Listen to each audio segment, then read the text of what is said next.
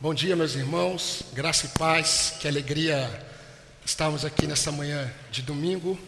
Na verdade, o domingo é uma alegria para nós, deve ser uma alegria para o povo de Deus.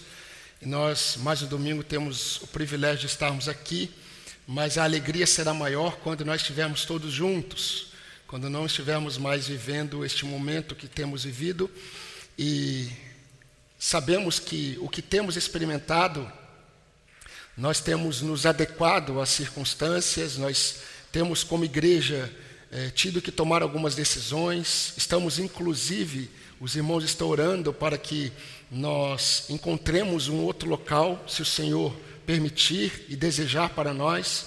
Então estamos fazendo, criando métodos para podermos nos adaptar.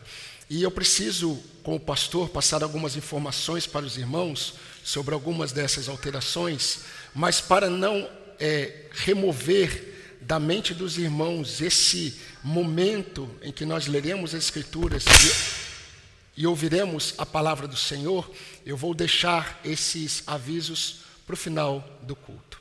Convido você a abrir a sua Bíblia no segundo livro de Atos, no segundo livro de Lucas, Atos dos Apóstolos, capítulo 3. Nós temos observado essa narrativa e hoje nós vamos também é, observar esse texto e encontrarmos os tesouros preciosos do Senhor em Sua palavra, é, que aconteceram, estão presentes no texto, mas aconteceram em um momento da história, quando Lucas narra o momento em que aquele coxo de nascença ele tem uma experiência com Cristo na porta da entrada do templo chamado chamada Formosa. Então, vamos ler o versículo 6 apenas desse texto. Atos 3, 6. Pedro, porém, lhe disse: Não possuo nem prata nem ouro, mas o que tenho, isso lhe dou. Em nome de Jesus Cristo, o Nazareno, levante-se e ande. Vamos orar mais uma vez? Senhor nosso Deus, nosso amado Pai, a tua igreja está reunida nesta manhã. O Senhor conhece os nossos corações. O Senhor sabe, ó Deus, de uma forma que só o Senhor pode. O Senhor sabe o que se passa exatamente na mente, no coração de cada irmão, cada vida que aqui está. Ó Senhor, tu sabes do que nós necessitamos, tu sabes, ó Deus, é, de como nós chegamos aqui. O Senhor sabe, ó Deus, o que tem acontecido com o teu povo neste tempo que estamos vivendo. O Senhor sabe como a tua igreja está experimentando momentos difíceis. Ó Pai, mas nós glorificamos o teu nome porque o Senhor tem nos dado o privilégio de estarmos aqui nesta manhã, ó Deus, para ouvirmos a palavra do Senhor. Ó Deus, que o teu nome seja glorificado na vida desses meus irmãos. Aprove ao Senhor nos dar a tua palavra para que por meio da tua palavra a tua igreja seja santificada. Por isso eu peço a Deus que os ouvidos dos nossos irmãos, assim como Júlio orou, estejam atentos àquilo que a tua palavra nos mostrará nesta manhã. E que esta igreja seja mais e mais fortalecida no poder do Espírito Santo. É o que nós pedimos no nome de Jesus Cristo, o nosso Salvador. Amém. Irmãos, quando nós olhamos o livro de Atos, nós percebemos que, de forma muito clara, é uma narrativa, e aí nós temos que tomar muito cuidado, porque muitos fazem doutrina em cima de um versículo e ainda um, um versículo que está dentro é, de uma narrativa. Mas nessa narrativa de Atos, nós podemos perceber que algo muito maior está acontecendo. Quando Lucas escreve o seu primeiro evangelho, ele termina o seu evangelho mostrando a morte de Jesus Cristo, a ressurreição de Jesus Cristo. E quando ele escreve o seu segundo livro, o livro de Atos, nós percebemos que ele registra o momento em que Jesus Cristo ele sobe aos céus e a igreja recebe o poder do Espírito Santo. Então, Jesus Cristo, no início do livro de Atos, ele é assunto ao céu, mas antes disso, ele disse para a igreja: permaneçam em Jerusalém, até que do alto vocês recebam o poder do Espírito Santo. E isso acontece em Atos 2. Em Atos 2, eles estão reunidos, eles não estão no culto para a descida do Espírito Santo, eles estão apenas em culto, em adoração, juntos, num contexto ali muito judeu, no, fe, na festa do Pentecoste, e aí, de repente, o Espírito Santo, em cumprimento ao profeta Joel, ele desce sobre a igreja, e aí a igreja é tomada da capacitação de Cristo para ser igreja. A igreja nunca será igreja, nunca seria igreja sem o poder do Espírito Santo. Por isso que Lucas ele começa a registrar que a igreja ela começa através dos apóstolos debaixo da autoridade do nome de Jesus Cristo e no poder do Espírito Santo de Deus. E quando nós percebemos o que o Espírito Santo começa a fazer, o Espírito Santo, ele convence o homem do pecado, da justiça e do juízo. O Espírito Santo revela quem é Cristo, e quando o homem ele tem um encontro, o vislumbre de quem é Cristo, ele sabe quem é o Pai. E é interessante porque uma das primeiras manifestações do Espírito Santo na igreja é unir esse povo. E eles estão juntos no templo, unânimes em oração, no partir do pão. Eles estão juntos.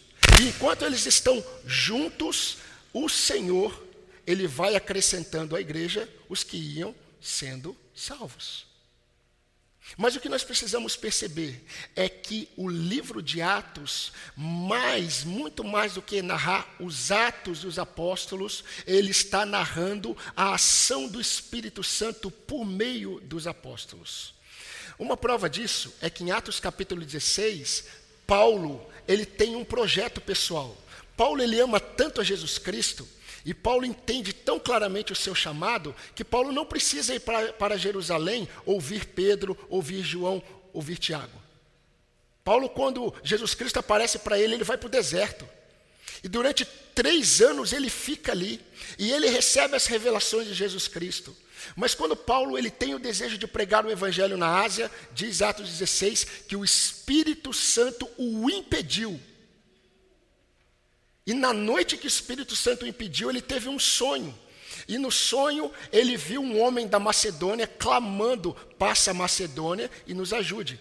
Na mesma hora, Paulo acorda, ele chama os seus que estão ali, aí Timóteo aparece em cena. É o primeiro momento em que Timóteo sai da sua casa e começa a caminhar com Paulo. Paulo passa a Macedônia e o evangelho começa a ser difundido em toda a Macedônia e a Caia. E aí nós temos a igreja de Filipos, aí nós temos a igreja de Corinto, aí nós temos a igreja de Tessalônica, e aí nós temos a igreja crescendo. Mas, queridos, a igreja de Cristo, ela não vive apenas no ministério do Espírito Santo. Mas a igreja, ela é conduzida pelo Espírito de Cristo. Eu sei que hoje em dia é um pouco difícil nós percebermos isso. Sabe por quê?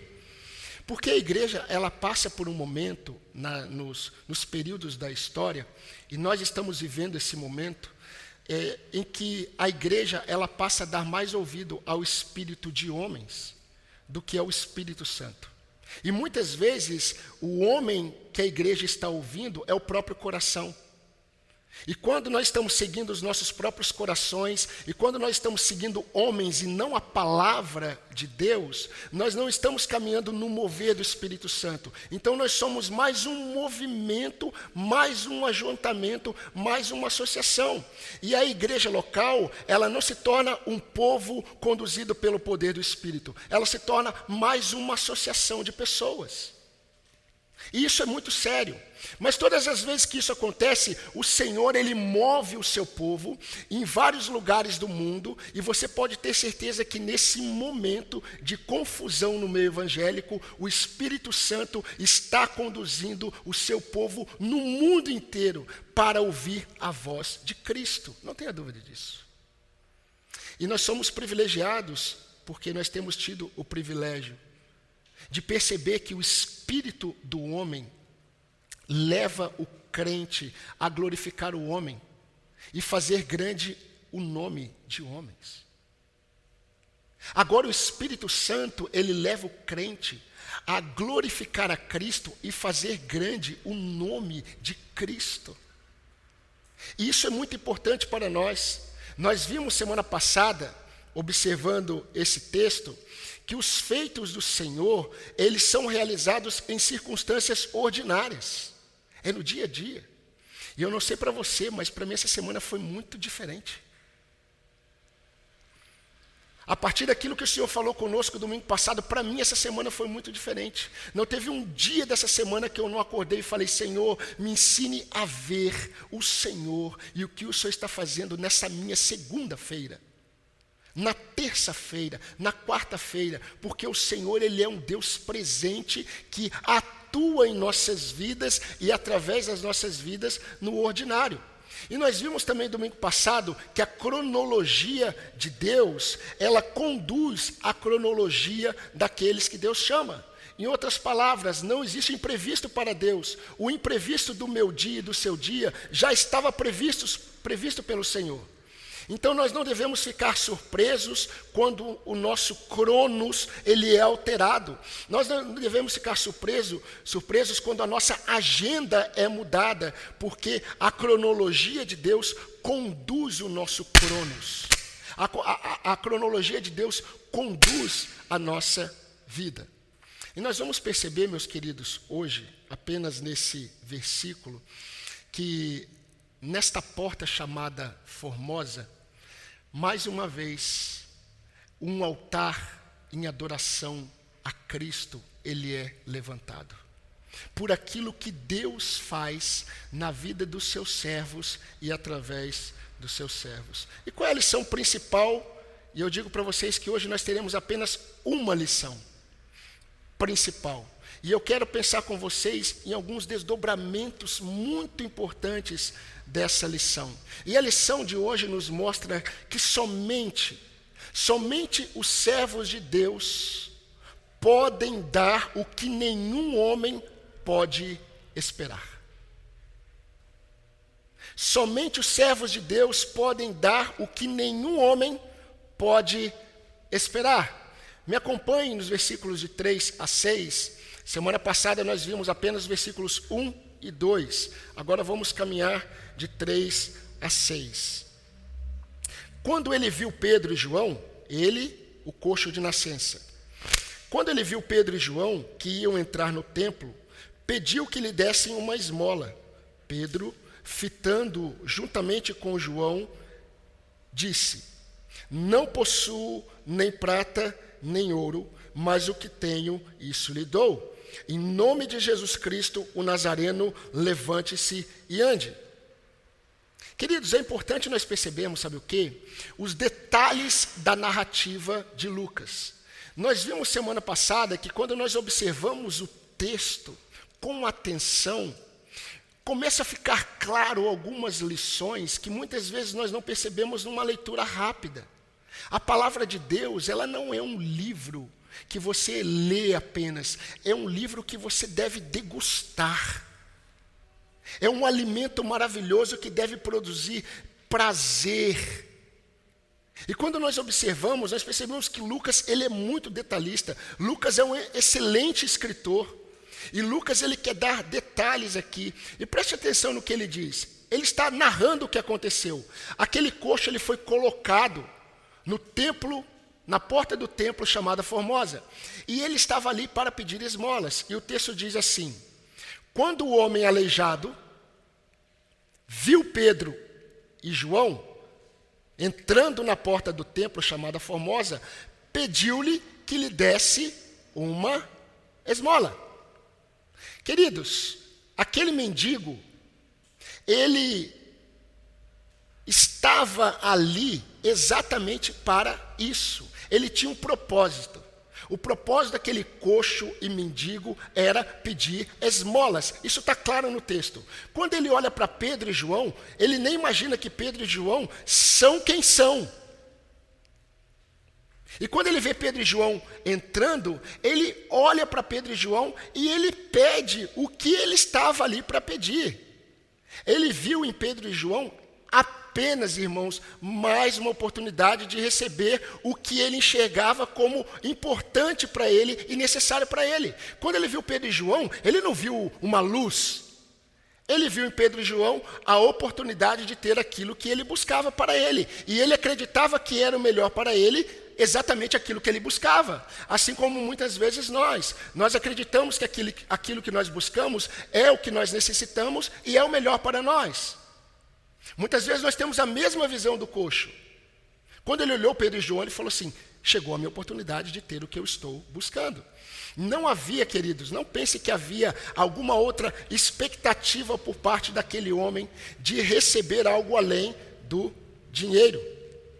Agora, dos versículos 4 a 5, é interessante que diz que Pedro, quando ele pede uma esmola, Pedro olha para ele, Pedro e João, e é muito interessante porque quando Pedro olha para ele, Pedro diz assim: olhe para nós. Olhe para nós. Você precisa perceber, sendo uma narrativa, que quando Pedro diz para ele, olhe para nós, você já deve saber que quando o mendigo falou, me dê uma esmola, ele não olhou para Pedro e João. Ele provavelmente estava naquela atitude, talvez, de humildade. Humildade, entenda a palavra humildade, mas mostrando a sua carência, e ele não está olhando para as pessoas. Ele provavelmente está com a mão estendida e ele pede uma esmola. Ele viu Pedro e João chegando, ele abaixou a cabeça e quando Pedro e João estava perto, ele pediu uma esmola. Pedro olha para ele e diz assim: Olhe para nós. E quando aquele homem é, olha para ele, o texto diz que o homem olhava atentamente, mas preste atenção: o homem olhava atentamente, esperando receber alguma coisa. E essa alguma coisa que o homem esperava receber era exatamente aquilo que ele buscava: esmola. Não havia outra expectativa. Ele só queria receber o que ele estava buscando. Mas, irmãos, é interessante como o coração deste homem representa o coração de homens e mulheres espalhados pelo mundo. Homens e mulheres que não são necessariamente fisicamente aleijados. Homens e mulheres que não necessariamente são mendigos, pelo contrário, são até pessoas abastadas, com diplomas importantes. São pessoas com funções importantes na sociedade. São pessoas que se acham importantes. Homens e mulheres que estão assentados nos templos, observando aqueles que entram, observando aqueles que saem do templo. Quando nós olhamos a postura e a perspectiva desse aleijado, coxo de nascença e mendigo, nós percebemos que homens e mulheres no mundo inteiro, eles estão vivendo de esmolas da religião. E o que eles buscam são exatamente as esmolas da religião. Porque eles não conseguem esperar outra coisa além disso. E é muito interessante porque, em alguns momentos, nós percebemos que são homens e mulheres que estão muitas vezes pelos templos evangélicos, mas longe de Deus. Aquele homem estava na porta do templo, ele estava na porta da casa do rei, mas ele nunca viu o rei. Assim nós temos pessoas assentadas no templo, na casa do rei, ouvindo sobre o rei, mas elas não conseguem enxergar o rei, elas não veem o rei. São homens e mulheres que não sabem do que precisam. Meus irmãos, eu fui um mendigo desse. Eu contei para os irmãos domingo passado quantos anos da minha vida Quantos anos da minha vida eu vivi um ativismo religioso numa igreja batista? E quanto tempo eu vivi na casa do rei, mas eu não conhecia o rei. Sendo mais bíblico, o rei não me conhecia. Meus queridos, são homens e mulheres que vivem para receber dos homens o que eles esperam receber dos homens mas nada além do que acreditam ser o melhor para eles. São homens e mulheres que esperam receber de Deus nada além do que pede para Deus. Eles esperam receber de Deus aquilo que estão pedindo para Deus, porque eles não conseguem desejar a Deus. Eles não conseguem desejar a Deus porque eles estão provavelmente mortos em seus delitos e pecados, estão cegos no entendimento. Agora, o que eu quero mostrar para os irmãos nessa lição principal, que o grande diferencial dos acontecimentos não vem desses homens e mulheres. O grande diferencial dos acontecimentos vem daqueles que conhecem a Cristo.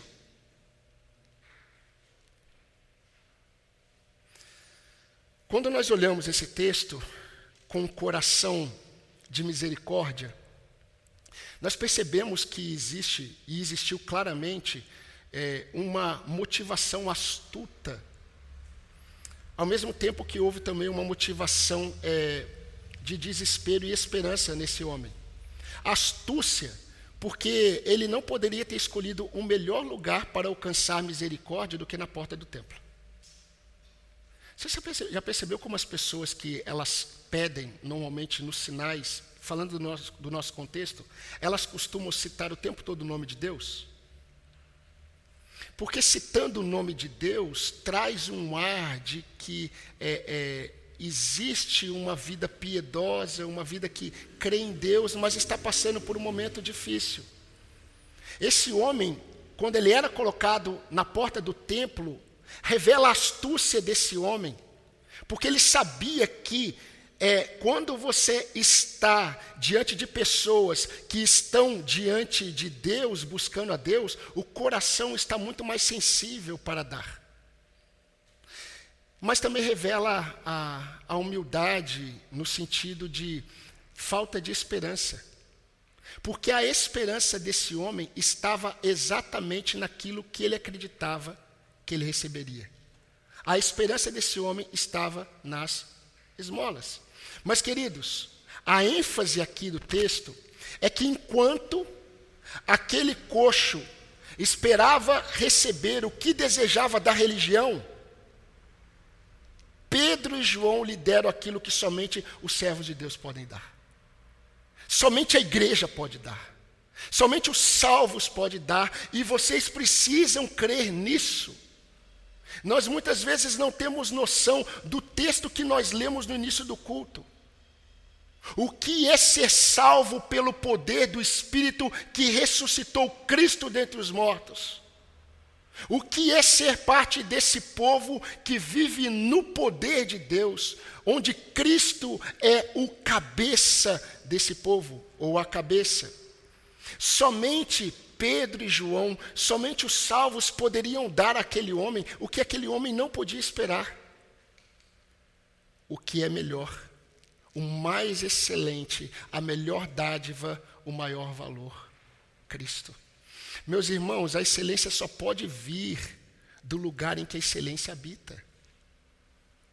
Aquilo que é certo só pode ser encontrado no lugar certo. E nós precisamos entender que essa verdade, que o melhor só pode ser achado onde o melhor está, nós precisamos crer que quando nós somos e fazemos parte de um povo habitado pelo Espírito Santo de Deus, somente os salvos podem dar aquilo que os homens nunca podem esperar. Meus irmãos, os salvos nunca podem perder de vista que aqueles que estão cegos, aqueles que são coxos, aqueles que são mendigos, entre aspas, como este homem, eles só esperam receber o que eles buscam. Eles não conseguem desejar o que nós temos. Infelizmente, muitos homens e mulheres que estão ao nosso redor, eles não conseguem perceber que nós temos algo maior. Mas Pedro ele estava muito atento a isso. E eu quero tornar um pouco mais claro para os irmãos, porque eu aprendi que como pastor eu tenho que ser o mais claro possível. Porque mesmo sendo claro, aquilo que eu falo daqui até chegar aí, Satanás ele age para deturpar. Então, eu quero tornar mais claro para os irmãos o que, que está acontecendo aqui. Pedro, quando ele fita, o texto fala que Pedro fitou os olhos naquele homem. Quando aquele homem levantou as mãos e pediu esmola, Pedro fitou Pedro focou o olhar nele, juntamente com João. E Pedro disse: Olhe para nós. E aquele homem olha, aquele homem, quando ele olha para Pedro e João, ele olha esperando receber o que ele estava buscando, exatamente as esmolas. Então, quando o coxo olha para ele, Pedro diz: preste atenção no que o Pedro está dizendo, é muito mais profundo. Pedro, ele está dizendo assim: eu não possuo nem prata nem ouro, eu não possuo o que você acha que precisa, eu não possuo o que você espera receber. Eu não possuo aquilo que te dão todos os dias da agenda religiosa. Eu não possuo o que qualquer um pode dar. O que eu tenho e você não tem. O que eu tenho e você nunca esperou. O que eu tenho você nunca imaginou receber. O que eu tenho e a religião não pode te dar, o que eu tenho eu te dou. Em nome de Jesus Cristo, o Nazareno, levante-se e ande. Agora, uma pergunta a gente precisa fazer para o texto: será que o que Pedro estava dando para aquele homem e João, o que Pedro e João estavam dando para aquele homem, seria apenas o um milagre de se levantar depois de ter nascido é, coxo? Será que o que Pedro estava oferecendo para ele, Pedro e João, era apenas um milagre? Será que ele recebeu apenas uma dádiva vinda do poder do Espírito Santo de Deus no nome de Jesus? Porque nós precisamos perceber que a partir de agora, o que começa a ficar em evidência no livro de Atos é o nome de Cristo. No capítulo 4, os irmãos vão perceber que por causa desse acontecimento, Pedro e João estão diante do sinédrio. Eles estão diante da mesma liderança que condenou Jesus Cristo. E sabe o que, que eles percebem? Eles percebem que Pedro e João, é, principalmente Pedro, que era aquele que falou, Pedro esteve com Jesus. Era muito igual. Mas, queridos, com certeza algo muito mais elevado está acontecendo aqui. Pedro está muito mais é, é, é, do que oferecendo um milagre para aquele coxo. E eu preciso fazer algumas observações para vocês. Na verdade, duas observações. Queridos, o Espírito Santo, nós estamos no capítulo 3 de Atos. O Espírito Santo acabou de descer sobre a igreja, sobre os apóstolos. O Espírito Santo está testificando neste início da igreja que os apóstolos estavam debaixo da autoridade de Cristo e fazendo os mesmos sinais que Cristo. Isso que Pedro e João fizeram, João eh, Jesus fez muitas vezes. E no início da igreja, o Espírito Santo está mostrando para todo mundo que esses homens que andaram com Jesus, eles estão fazendo os mesmos sinais que Jesus fez. E aí nós precisamos entender que essa autoridade que Jesus deu, deu, deu é, Jesus deu para os apóstolos. E eles começam a fazer os mesmos sinais que Jesus fez. Ou seja, o milagre que o homem receberia testificaria, meus irmãos, a continuação do ministério de Cristo através da igreja. O milagre que esse homem receberia no nome de Jesus, deveria levar os olhos de todos, não para o milagre, mas para Cristo. E como eu disse, a prova é que isso aconteceu. No capítulo 4, no capítulo 3, Pedro está dando testemunho, e ele está dando testemunho não do milagre em si, mas ele está dando testemunho do poder do nome de Jesus Cristo, e nós precisamos também observar essa questão do nome, meus irmãos. Quando Pedro, ele olha para aquele homem e Pedro fala assim: "Olha, o que eu tenho eu dou para você, eu não tenho o que você busca. E se eu tivesse o que você busca, eu não daria o que você busca. Porque o que você busca não é o melhor. Eu tenho o melhor, algo muito superior do que ouro e prata. E o que eu tenho e ninguém pode dar, o que eu dei, o que eu tenho e você nunca poderia esperar. O que eu tenho eu dou para você. Em nome de Jesus Cristo, o Nazareno. Levante-se e ande. Nós já observamos, irmãos, em um dos sermões passados, e eu não sei quão passado foi, que quando nós colocamos um nome em uma pessoa, o nome mesmo que a gente utilize nomes bíblicos, por exemplo, é, a minha mãe, quando colocou meu nome, Glauber, ela não procurou na Bíblia. Se procurasse, ia ficar procurando a vida toda porque não ia encontrar. Né? Ela achou bonito o nome de um cineasta, Glauber Rocha, né? e ela colocou. A minha tia influenciou ela, e ela gostou do nome Glauber. Né? É, Glauber é um nome alemão que significa o que crê. Que benção, pelo menos o significado é bíblico. Né? Não significa que eu creio. Quando você coloca o nome do seu filho no nome bíblico, o nome pode dizer muita coisa. Mas o nome não pode representar o que a criança ou, ou o menino ou a menina eles serão. Porque o nome não define o caráter. Agora é diferente quando Deus dá o nome. Quando Deus dá o nome, muda. Porque quando Deus dá o nome, o nome não revela apenas uma identidade, o nome revela o ser. Quando Deus falou assim: Olha, o meu nome é Eu sou o que sou.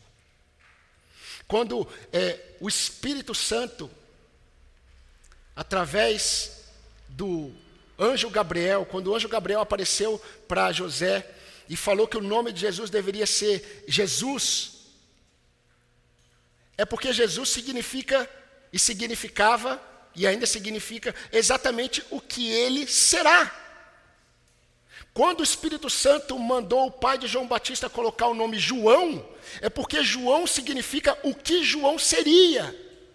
Mas Deus mandou dar o nome. Porque quando Deus dá o nome, o nome é mais do que uma identidade, o nome revela todo o ser. Meus irmãos, quando Pedro disse em nome de Jesus, o nome de Jesus não revelava um amuleto. Hoje, para muitos crentes, o nome de Jesus é um amuleto. Ah, não, eu creio em nome de Jesus vai acontecer. Em nome de Jesus eu vou conseguir fazer isso amanhã. Ele está crendo no nome de Jesus como um amuleto. Mas quando os apóstolos eles falavam em nome de Cristo, eles tinham o discernimento que o nome revelava a obra, revelava todo o ser. Por isso que a Jesus Cristo foi dado um nome que está acima de todo nome, para que todo homem, todo joelho, todo ser se dobre ao nome de Jesus. Por quê? Porque não houve ninguém que pôde fazer o que ele fez. Quando um demônio ele ouve em nome de Jesus, ele não teme o nome Jesus. Ele teme o que esse nome representa.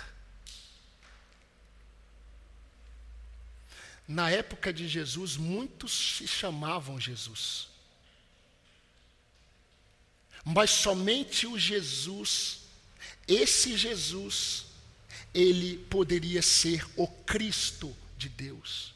Por isso que eu já disse para os irmãos que o apóstolo Paulo, ele em todas as, as, suas epístolas, ele dificilmente ele vai começar falando Jesus Cristo. Ele sempre começa Cristo Jesus. Para deixar muito claro que esse Jesus que ele está falando é o Cristo de Deus. Não há ninguém como ele. E Pedro quis localizar, porque Pedro provavelmente sabia que ele estaria diante da liderança de Israel. E ele quis deixar claro, o Nazareno. Porque vocês dizem que de Nazaré não vem coisa alguma. E quando os fariseus falaram isso, é, é, como é que ele pode ser de, de Nazaré? De Nazaré não vem coisa nenhuma boa. Você percebe o falta de conhecimento bíblico deles. Jonas veio de Nazaré, da região de Nazaré. Nenhum profeta veio de Nazaré, lógico que veio. Eu já falaria, lógico que veio, não leu a Bíblia. Jonas veio de Nazaré. Mas, queridos, o que nós precisamos perceber é que Jesus Cristo representa, o nome de Jesus representa quem Ele é e representa o que Ele fez. Ele trouxe remissão de pecados. Jesus, Ele é o Cristo de Deus. E eu quero dar mais uma prova evidente para vocês. Leia comigo o versículo 16 para vocês perceberem como Pedro ele tem isso em mente. Olha o que diz. Pedro está dando testemunho aqui do que aconteceu.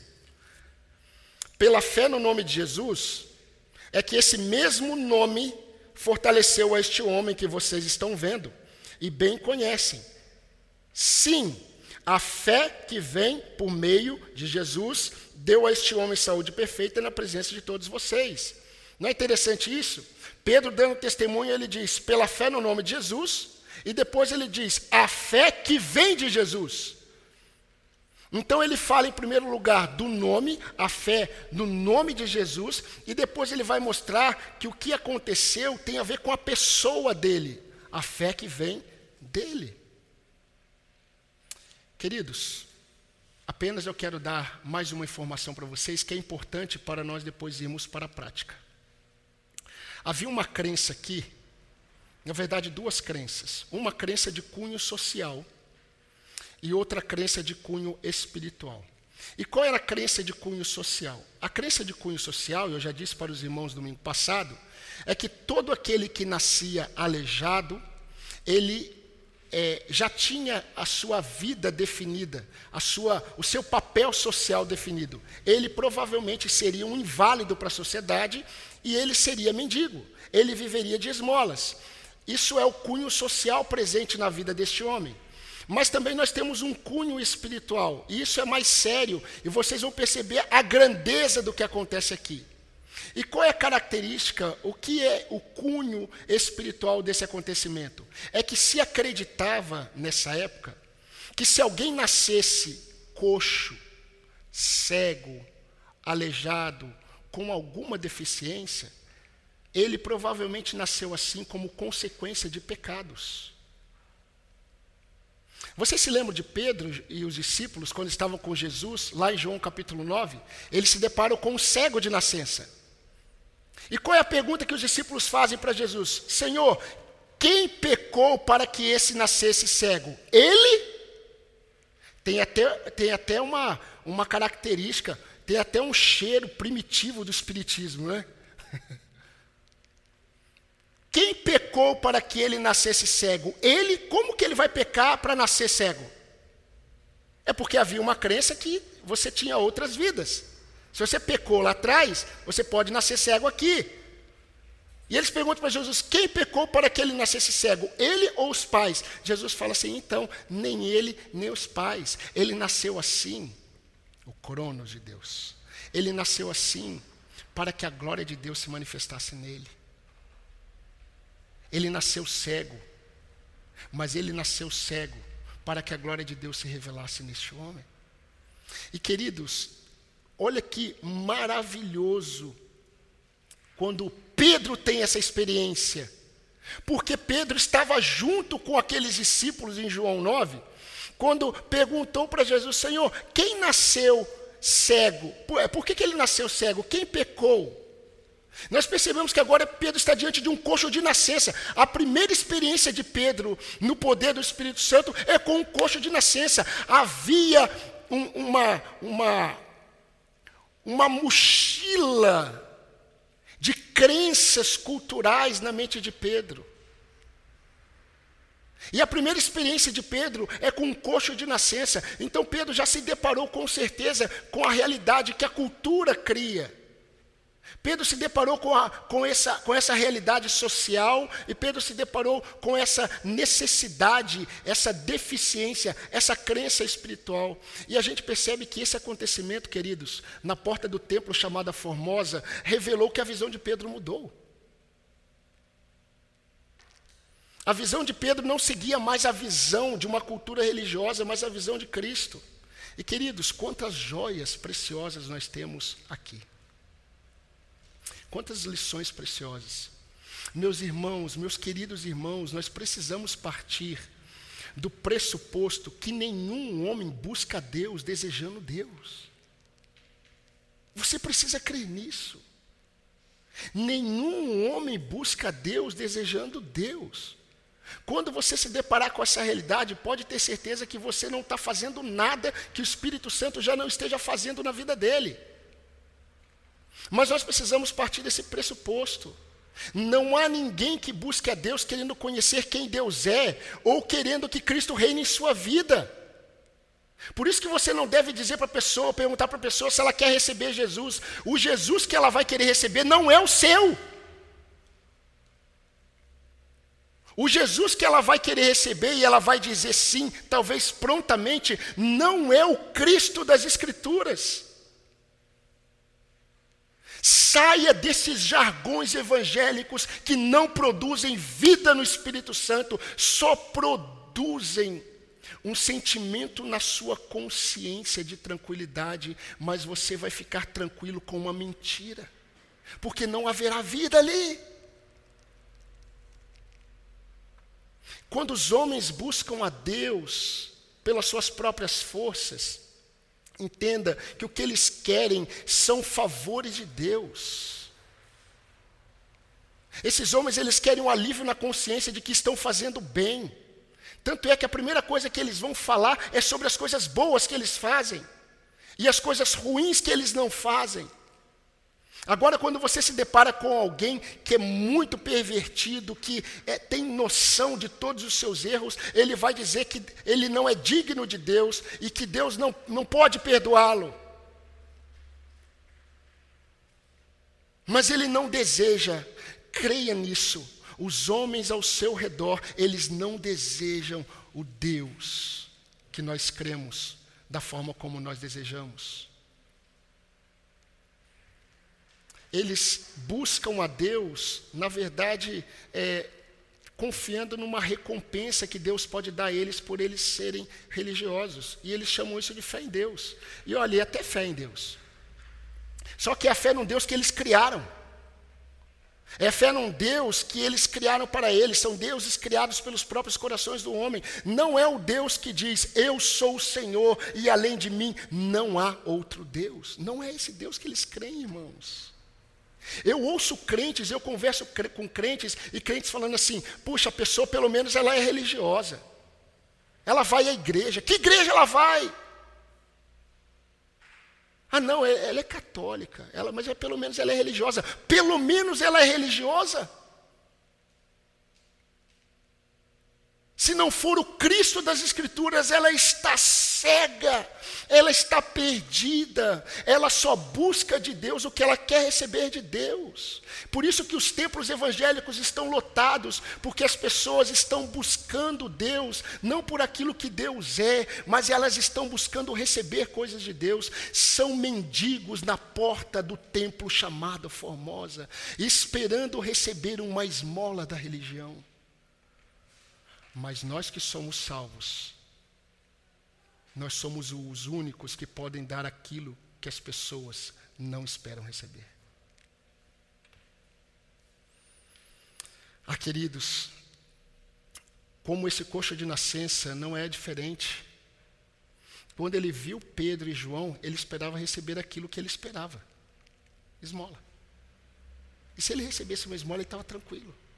Ele ia no final do dia contabilizar quantas esmolas recebeu, ganhei o meu dia. Porque nesse meu dia eu esperava receber isso e eu ganhei exatamente o que eu esperava. Essa é a mentalidade dos homens, infelizmente de muitos crentes. Mas, meus irmãos, essa era a perspectiva do coxo de nascença. Mas qual é a perspectiva de um servo do Senhor? E eu quero ser um pouco mais prático aqui. Meus irmãos, quando nós estamos andando em comunhão com Deus, quando nós estamos caminhando em comunhão com Deus, o Espírito Santo nos faz enxergar as reais necessidades das pessoas. E o que seria isso? Quando as pessoas começam a dizer o que elas desejam, o que elas procuram, o que elas buscam, quando você está andando com Deus, você consegue perceber que o que ela está buscando é tão limitado quanto ela. E você consegue discernir o que de fato ela precisa. Enquanto as pessoas estão buscando beber água em, em, em, em poças de água, você vê as pessoas eh, bebendo água nas poças de água, saciando a sua sede, mas você sabe que existe um que é fonte de água viva. E você tem essa fonte. Meus irmãos, se nós entendemos as reais necessidades das pessoas, nós saberemos onde essas pessoas podem encontrar a real solução somente em Cristo. Talvez ela esteja procurando algo que também nós procuramos. Por exemplo, nesse momento de crise, talvez você se depare com uma pessoa que esteja procurando um emprego, uma boa procura. Mas você consegue perceber que a esperança dela está ali. O Espírito Santo começa a mostrar para você o que ela precisa não é isso. O que ela precisa e ela não sabe e ela não espera, eu tenho. E você pode falar: Eu não tenho emprego para você, mas o que eu tenho eu te dou. Eu tenho Cristo. Meus irmãos, quando Jesus transforma a vida de um homem ou de uma mulher, ele não muda apenas a nossa, a nossa perspectiva sobre Deus. Ele não muda apenas a nossa perspectiva sobre nós mesmos. Ele muda a nossa visão sobre as pessoas que estão ao nosso redor. Agora, se o crente não está atento, caminhando com o Senhor, ele não vai enxergar as reais necessidades das pessoas. Primeiro, porque ele está totalmente focado nas suas necessidades, que muitas vezes não são as reais. Os mendigos ao nosso redor, meus queridos, não são apenas os marginalizados pela sociedade. Os mendigos ao nosso redor são pessoas cultas, letradas, os mendigos ao nosso redor são pessoas ativas na, na busca pelos seus sonhos. As, os mendigos ao nosso redor estão nas academias adorando os seus corpos. Os mendigos ao nosso redor estão buscando satisfação em um diploma e quando terminam um querem outro. Até terem muitos e perceberem que aquilo não traz satisfação. Os mendigos ao nosso redor estão buscando satisfação nas reuniões com amigos, na aquisição de bens, na busca de posições do trabalho. Esses mendigos estão buscando alívio em filosofias humanas, práticas religiosas vazias, prazeres deste mundo. Os mendigos ao nosso redor estão buscando alívio para suas dores, mas não sabem onde está o verdadeiro alívio para sua dor maior. Eu fico muito triste quando eu percebo um crente tendo uma visão tão rasa de Deus.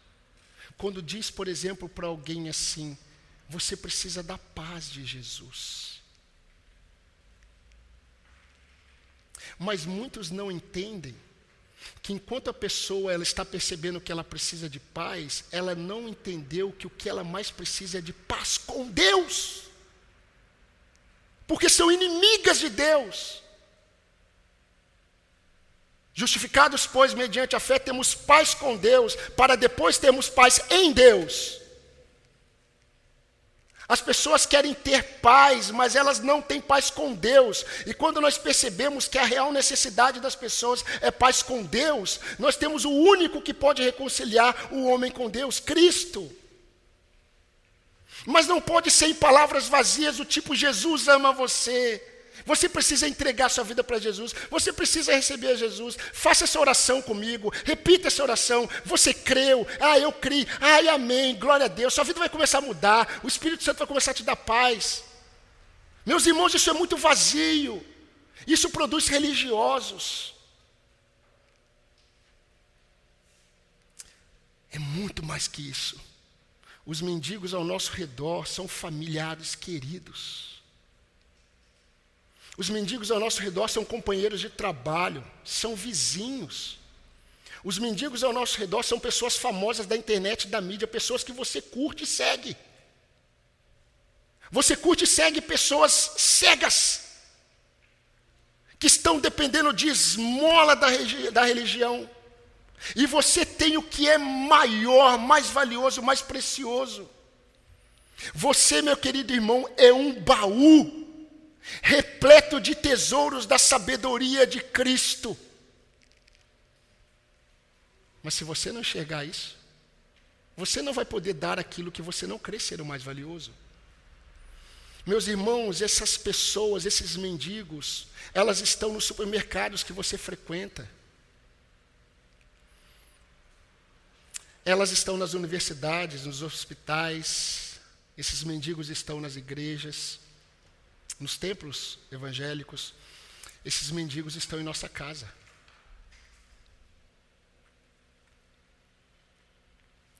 É tão triste ver pais querendo dar tantas coisas para mendigos.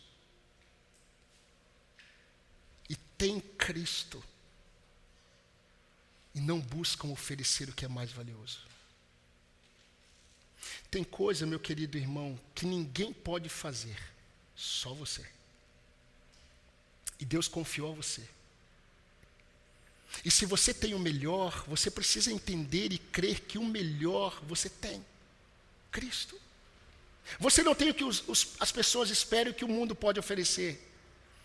Tudo que muitos pais dão aos seus filhos, o mundo oferece. Agora a questão é: esses pais cristãos estão oferecendo aquilo que ninguém pode dar? Eu, às vezes, eu sigo é, no Instagram algumas, algumas pessoas e alguns debates. E eu estava vendo esses dias, é, num grupo lá, um debate que eles fizeram, estão fazendo sobre o porquê jovens e adolescentes eles, eles é, questionam a sua igreja.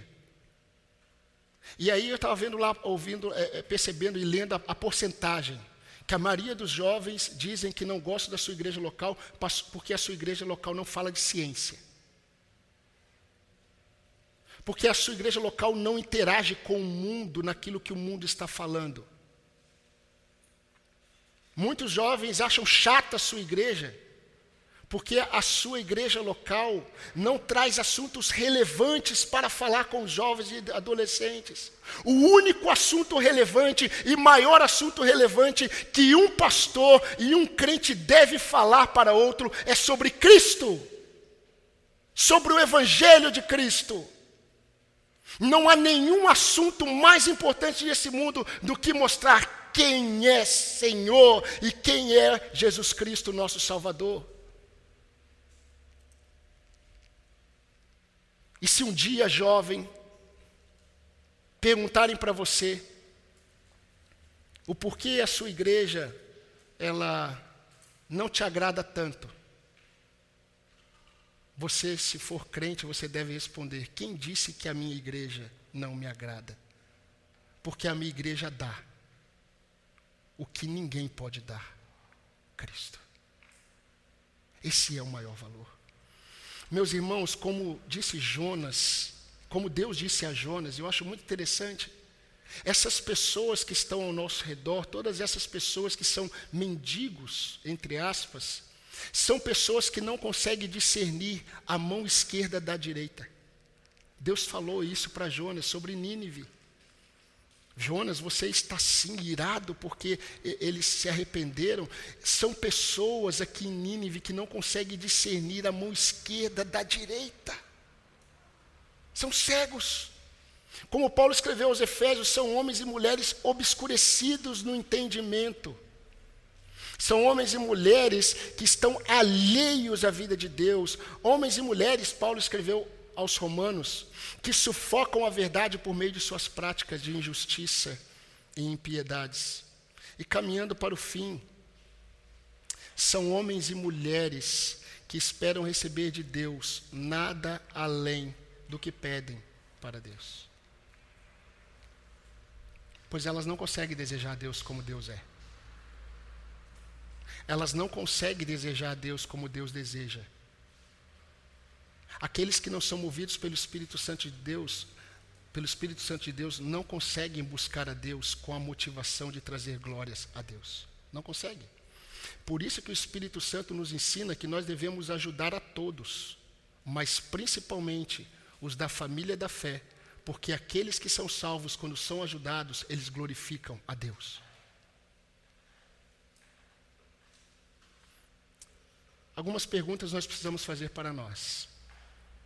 E eu fiz para mim. Será que temos tido os olhos de Cristo para enxergarmos os homens e mulheres ao nosso redor dessa forma? Será que temos enxergado os homens e mulheres ao nosso redor como pessoas que vivem no orfanato de Satanás, mas que podem ser adotadas por Cristo e fazerem parte da família de Deus? assim como nós fomos adotados. Nós também éramos do orfanato de Satanás. Mas será que temos visto essas pessoas assim? Será que temos visto que temos o um valor tão real, irmãos, tão incomparável em Cristo, acima de tudo que os homens podem dar? Será que nós temos visto isso? Nós precisamos nos lembrar que o grande diferencial dos acontecimentos vem daqueles que conhecem a Cristo. O mais excelente vem da igreja. A excelência vem da igreja de Cristo. Essa semana eu estava, essa semana não, eu estava lendo essa semana o que eu li é, é, um pouco atrás. Acho que umas três semanas mostrou lá uma notícia lá de uma mulher, eu não sei em que lugar do Brasil, ela ligou para o bombeiro porque o seu gatinho de estimação tinha fugido. Né? E o bombeiro foi procurar, né? O bombeiro faz isso. Esses dias eu estava lá perto de casa, daqui a pouco eu vi um carro de bombeiro, me chamou a atenção, né? aquele caminhão do bombeiro com a sirene ligada, e eu estou vendo o bombeiro andando pelos telhados atrás do gato. Nada contra o gato, mas tudo contra o que o bombeiro está fazendo. Mas enfim, a mulher ligou para o bombeiro procurar o gatinho dela que sumiu. O bombeiro foi procurar. Só que quando o bombeiro encontrou, o bombeiro ligou para a polícia ambiental, porque o gatinho era uma jaguatirica. E quando foi falar com a mulher, a mulher falou assim: não, não é, não, é meu gatinho de estimação. Que jaguatirica? Eu nem sei. O que é jaguatirica? E eu fiquei pensando assim: como que uma pessoa foi capaz de, de, de dizer que uma jaguatirica é um gatinho de estimação? A jaguatirica é um dos, um dos felinos mais belos que nós temos. É muito lindo. Não é um gatinho. Ela até estava como gatinho. Mas isso me fez lembrar de uma coisa. É, é, é impressionante como as coisas menores nos remove de contemplarmos as coisas de maior grandeza e valor. Impressionante isso. Isso significa que nós só podemos oferecer o mais excelente se nós acreditamos que o que temos é mais excelente. Nós só podemos dar aquilo que ninguém pode esperar quando nós acreditamos que o que temos é superior e mais excelente do que as pessoas esperam. E quando Cristo se revelou a você, se você se lembrar, você também não esperava.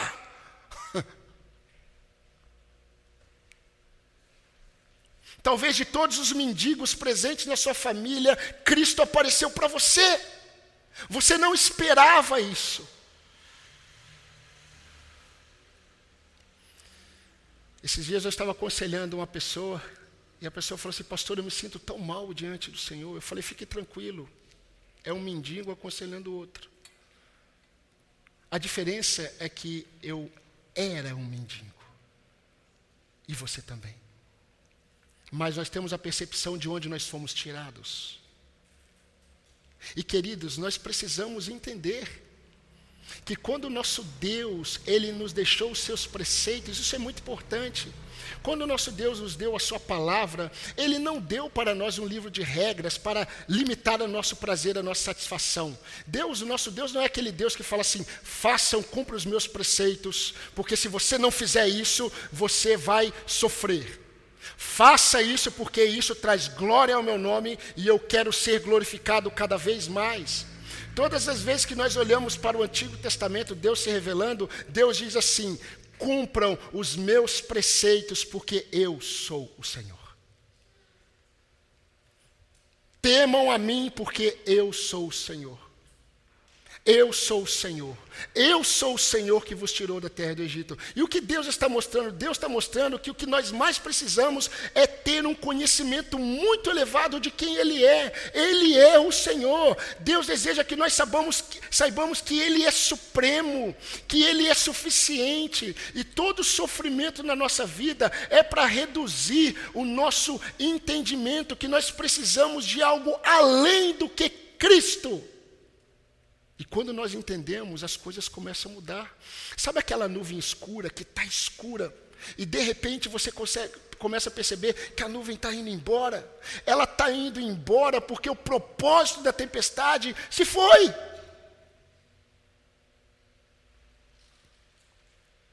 Você conseguiu entender? Quando a chuva vem, ela vem com um propósito. Quando a tempestade vem, ela vem com um propósito. E quando esse propósito é cumprido, Deus é glorificado. E por fim, queridos, nós só podemos dar aquilo que é de maior, que é de maior valor se consideramos o que temos como mais valioso do que qualquer outra coisa que o mundo pode oferecer. Essa semana eu estava lendo mais uma das belas frases do nosso querido irmão, pastor Josemar Bessa. E ele disse assim: Tudo que eu tenho, nessa frase, é uma frase de impacto. Tudo que eu tenho é Cristo. Isso não é um lamento, é um brado de vitória. Que muitos crentes falam isso com um olhar de comiseração. Tudo que eu tenho é Cristo. Não tem mais nada. E ele fez questão de mostrar nessa frase que isso não é um lamento, é um brado de vitória. Meus irmãos, o meu desejo, a minha oração por mim e por você, é que essa frase não seja apenas uma frase de impacto, mas seja apenas reflexo do impacto do Espírito Santo na nossa vida. Para que nós realmente experimentemos que Jesus Cristo é o nosso maior valor. Jesus Cristo é melhor do que tudo. Amém? Não possuo nem prata, nem ouro, mas o que tenho, isso eu lhe dou. Em nome de Jesus Cristo Nazareno, levante-se e ande. Atos 3, 6. Vamos orar? Senhor nosso Deus, nosso Pai, rendemos graças ao Senhor por Jesus Cristo, nosso Salvador.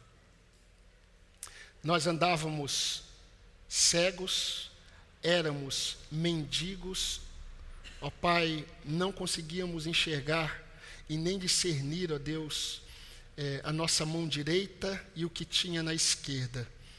Ó Deus, nós seguíamos apenas aquilo que nós achávamos que nós precisávamos, mas te louvamos porque o Senhor se revelou a nós em Cristo.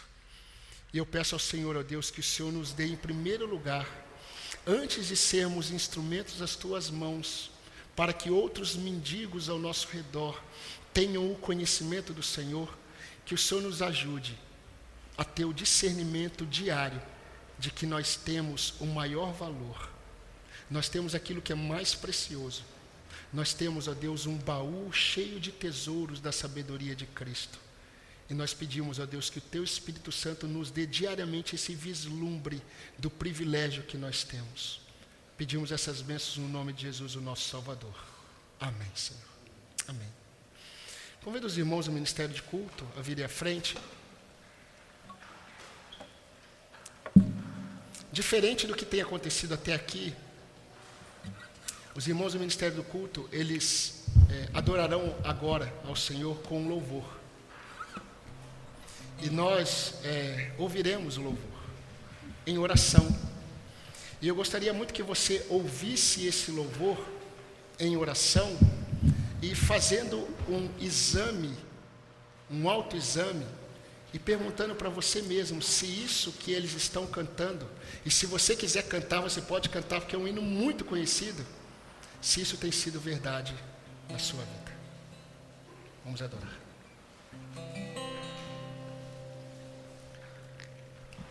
Jesus é melhor sim que ouro e bens.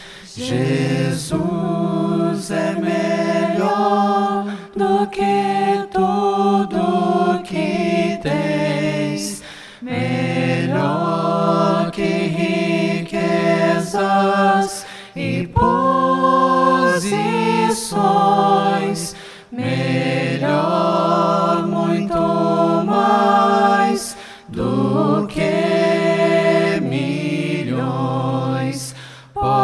Ser um rei com poder nas mãos, mas do mal escravo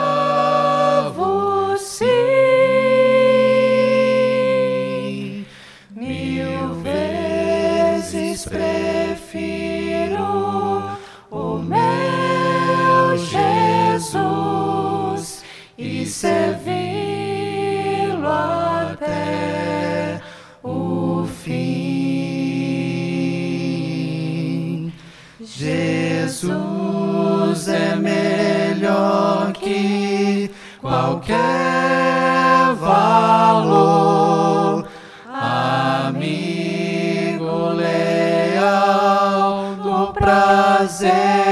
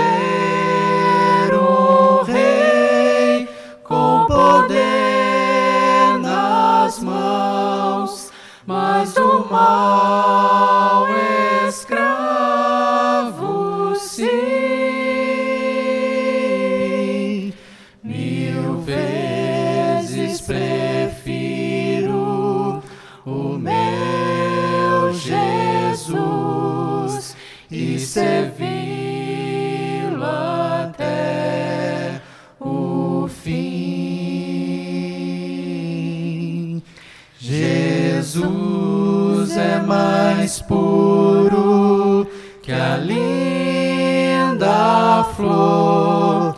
Jesus é o sol da justiça e do amor. Jesus é a fonte que satisfaz.